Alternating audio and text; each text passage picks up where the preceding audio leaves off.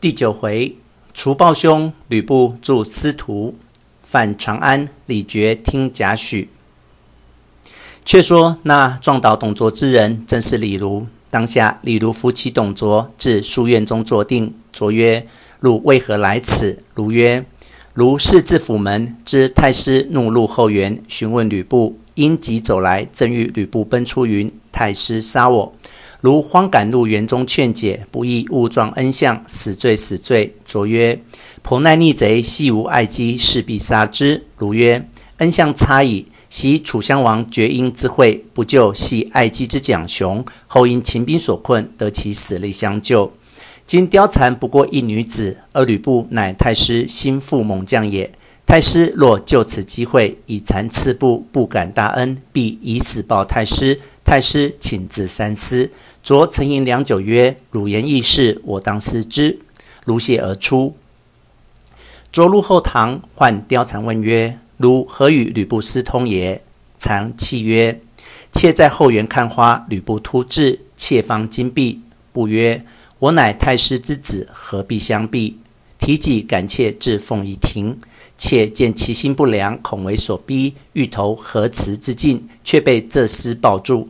正在生死之间，得太师来，得了性命。董卓说：“我今将汝赐与吕布，何如？”貂蝉大惊，哭曰：“妾生已是贵人，今呼吁下赐家奴，妾临死不入。”遂侧臂间宝剑，欲自刎。卓慌夺剑，拥抱曰：“吾戏汝。”貂蝉倒于卓怀，掩面大哭曰：“此必李儒之计也。汝与布交后，故设此计，却不顾惜太师体面与贱妾性命，妾当身世其漏。”卓曰：“吾安忍舍汝也？”禅曰：“虽蒙太师怜爱，但恐此处不宜久居，必被吕布所害。”卓曰：“吾明日和你归梅屋去，同受快乐，慎勿忧疑。”禅方收泪拜谢。次日，李儒入见曰：“今日良辰，可将貂蝉送与吕布。”卓曰：“不与我有父子之分，不便赐予。我子不就其罪，汝传我意，以好言慰之，可也。”儒曰：“太师不可为妇人所惑。”卓变色曰：“汝之妻肯与吕布否？”貂蝉之事，再勿多言，言则必斩。李儒出，仰天叹曰。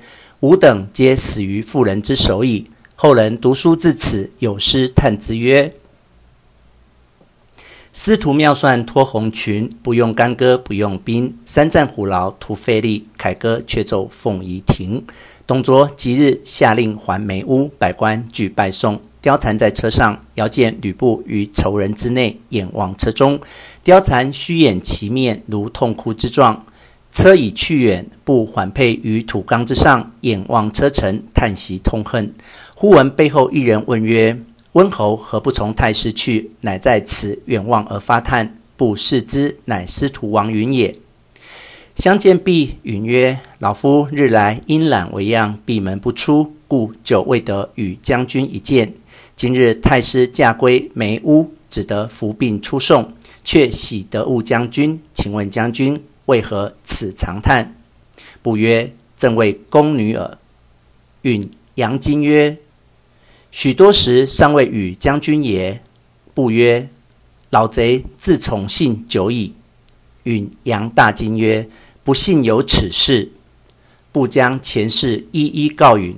允仰面叠足，半晌不语。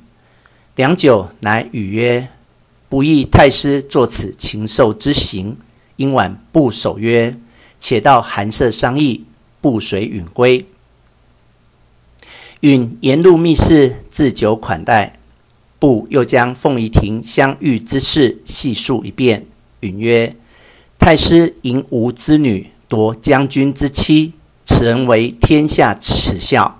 非笑太师，笑允与将军耳。然允老迈，无能之辈，不足为道。”可惜将军盖世英雄，亦受此侮辱也。布怒气冲天，拍案大叫。允即曰：“老夫失言。”将军喜怒。不曰：“是当杀此老贼，以血无耻。”允即掩其口曰：“将军勿言，恐累及老夫。”不曰：“大丈夫生于天地间，岂能郁郁久居人下？”允曰：“以将军之才，诚非董太师所可限制。”不曰：“吾欲杀死老贼，乃是父子之情，恐惹后人议论。”允微笑曰：“将军自信吕，太师自信董，子己之时，岂有父子情也？”不愤然曰：“非师徒言，不讥自悟。”